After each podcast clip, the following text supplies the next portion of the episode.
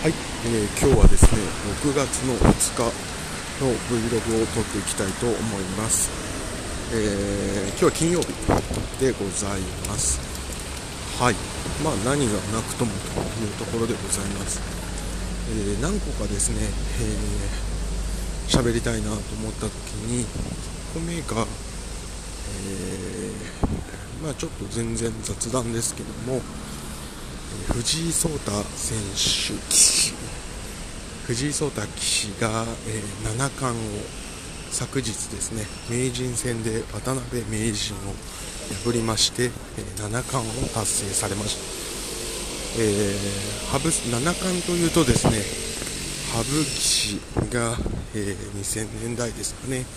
に、えー七冠を達成していてその頃は対局というのが7個しかなくてですね、えーなので全冠全部のタイトルを獲得したと。で一方今はですねその7個に加えて霊王というですね1個新しい棋戦が追加されてますので、まあ、マックスは8と。いう中での7冠ではありますけれども、まあ、7冠を達成したと。でその達成した際もですね20歳ぐらい20歳ですかね今。ということで、まあ、非常にですね早く達成をされているというところがございます、まあ、史上最年少というところがございます。でなんかまあいろんなことを感じるんですけれどもそのなんて言ったらいいかな。まあ本当に藤井さんというのは、えー敵を作らないと言いますか。多分羽生さんの時というのはまあ谷川騎士のですねと名人戦を多分この時も争って最後勝ってという形だったんじゃないかなと思うんですけれども、えーその前年は阪神大震災があった関係もあってどっちかというと被災地出身の谷川先生頑張れということがあってまあなったらしくで翌年はもうどっちかというとみんな羽生さん頑張れだったというのを聞いていますと。で今回に関しても、まあ、本当100%藤井さん頑張れと。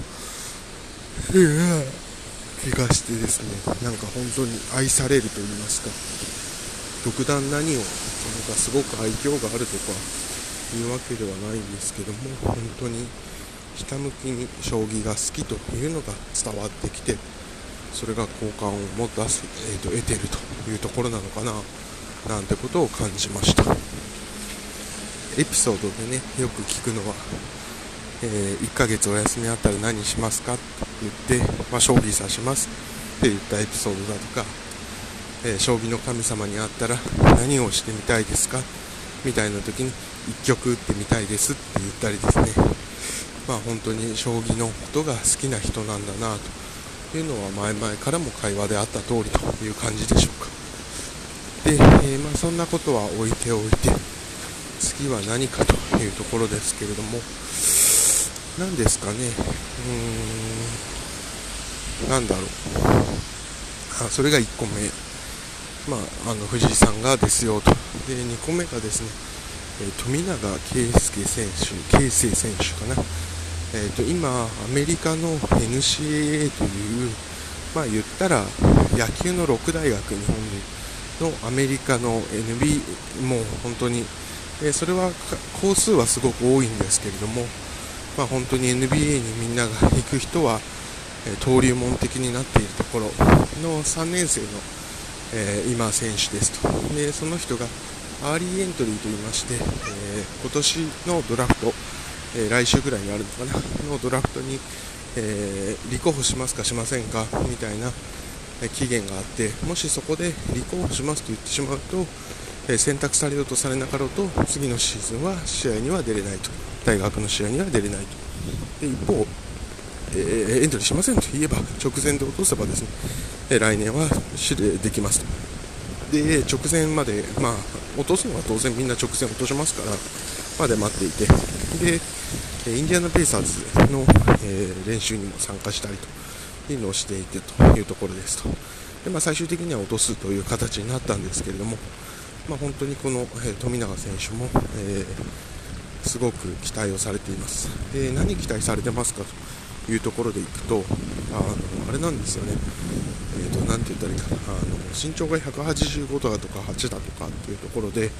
まあ、今活躍している渡辺選手、八村選手とはちょっと、えー、種族、種類が違うかなと。で加えてどちらかというとスリーポイントあの外からのシュートで、えー、取っていくという選手なので、まあ、本当にあのなて言ったらいいか、まあ、185とか8っていう時点もうめちゃくちゃ背は大きいんですけれども日本人でも何ていうのかな手の届きそうと言ったらいいんでしょうか。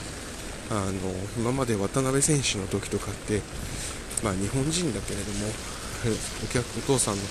お母さんの双方が、えー、何してバスケットボールの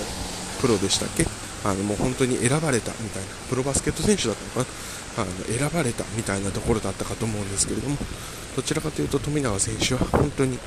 えー、一般家庭に生まれた人でも起こりうるみたいなことでちょっと人気になってるかなと、まあ、注目されてるかなというところです。で来年は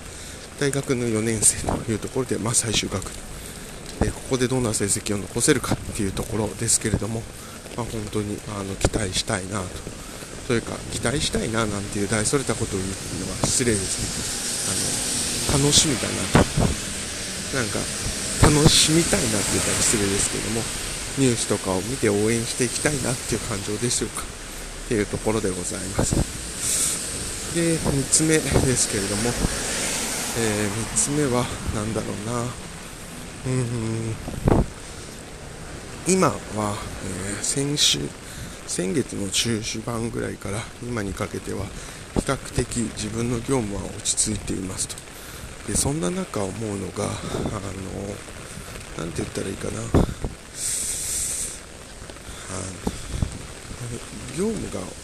厳しい時はこんなのずっと続けてたくないなと思ってましたと。で今落ち着いてきましたと。